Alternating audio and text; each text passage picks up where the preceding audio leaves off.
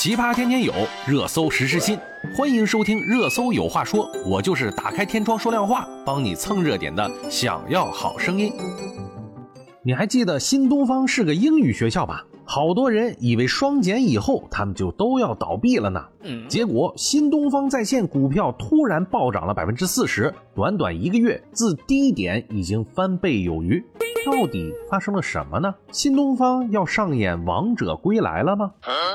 近日啊，新东方的双语直播带货火了，东方甄选直播间同时在线人数已经达到了三万多人。要知道啊，此前这个直播间同时在线也就只有两三千人。网友笑不活了，直言表示这个是转了又好像没转，到底是老师呢还是主播呢？有的网友也表示。不知道该认真做笔记呢，还是该下单了？还有网友直言说：“能不能带个字幕啊？我怕我还是听不懂啊。”六月八日，俞敏洪发文说了：“不管面对多大的不确定性，依然要全力以赴为新东方的稳定发展而努力。”他对新东方的定义呢，是成为以教育产品为核心的教育公司。俞敏洪表示，过去一周带领团队组建了新东方直播间团队。专门用来推广新东方优质的教育产品以及其他优质教育相关产品，比如图书啊、智能软件硬件的设备呀，还有学习相关的文教用品等。教培公司业务整体方向逐渐清晰，人员裁撤、教学点缩减基本完成，在手现金充裕，建议关注公司转型进展。教培公司啊，在二零二一年年底已经都退出了 K 九业务。在经历了二三季度调整以后啊，人员教学点裁撤已经基本完成。新东方、新东方在线、好未来、有道在手的现金都较为充裕，能够对公司业务转型形成强有力的支持。此前呢，新东方带货不温不火，新东方直播带货能行吗？据相关数据统计啊，在今年三到五月份，俞敏洪一共进行了十四场直播带货，场均观看人数三点三万。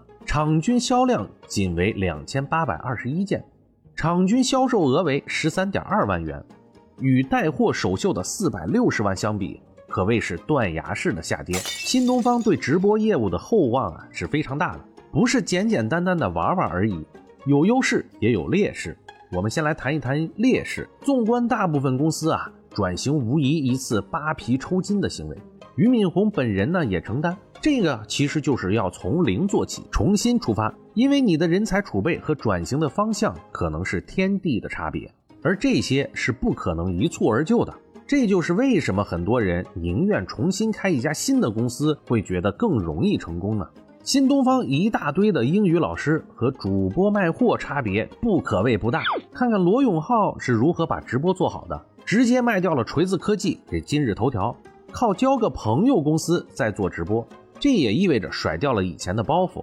再谈一谈优势，对于转型的新东方，利用“新东方”三个字的金字招牌，好好做直播，对于一开始是大有裨益的。毕竟之前做好了口碑，如果不能把口碑变现商业化，那就相当于没有用了。这是新东方首要的优势。还有就是管理优势。现在的直播行业啊，正在从无序发展到资本介入的交接期。直播电商行业以后必定会大有可为。我就试问在听节目的诸位，现在进行直播电商购物的人能有多少呢？现在的直播电商处于一个相对早期的状态，别管是现在多么大咖的直播带货网红明星。光是处理各种大小事务，其实已经足够让他们头昏脑胀了。太难了。管理呢，也是一门学问。新东方通过之前成熟的管理，其实已经具备了一支非常有战斗力的部队。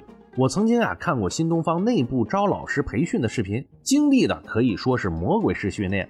这也是为什么新东方可以输出各种各样会折腾的人到社会的各处，经历过新东方式的魔鬼训练。这些人大多数都被训练的没脸没皮，砍大山胡吹都很厉害。因为啊，新东方的内部机制就是要想办法让同学们喜欢上新东方老师的课，是非常典型的有目的性的讨观众喜欢。不论观众是学生还是看直播的观众，经历一段适应期以后啊，调集资源去真正落实到做直播。其实不论是卖农产品助农。还是在课堂上教书。新东方向来的方法就是讨观众喜欢。如果能范围性的做到这一点呀，那直播的切入口就算是成功了。东方甄选粉丝上涨突然加速，直播间在内容输出上做了新的尝试，目前看呀是非常有效的。首先是两个主播的搭配，比如明明配杰西，大齐配七七这种组合，有一个英语更强的，基本上大部分时间用英语在互动。让整个直播呈现出来双语直播的效果，这和之前呢直播偶尔夹杂几个简单的单词不同，让受众有了耳目一新的感觉。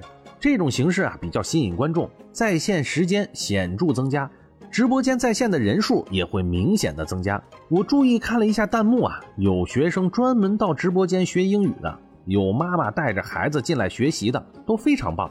好了。今天我们就说这么多吧。我们希望直播间除了带货，也能让我们学到其他更有用的东西。我们明天见。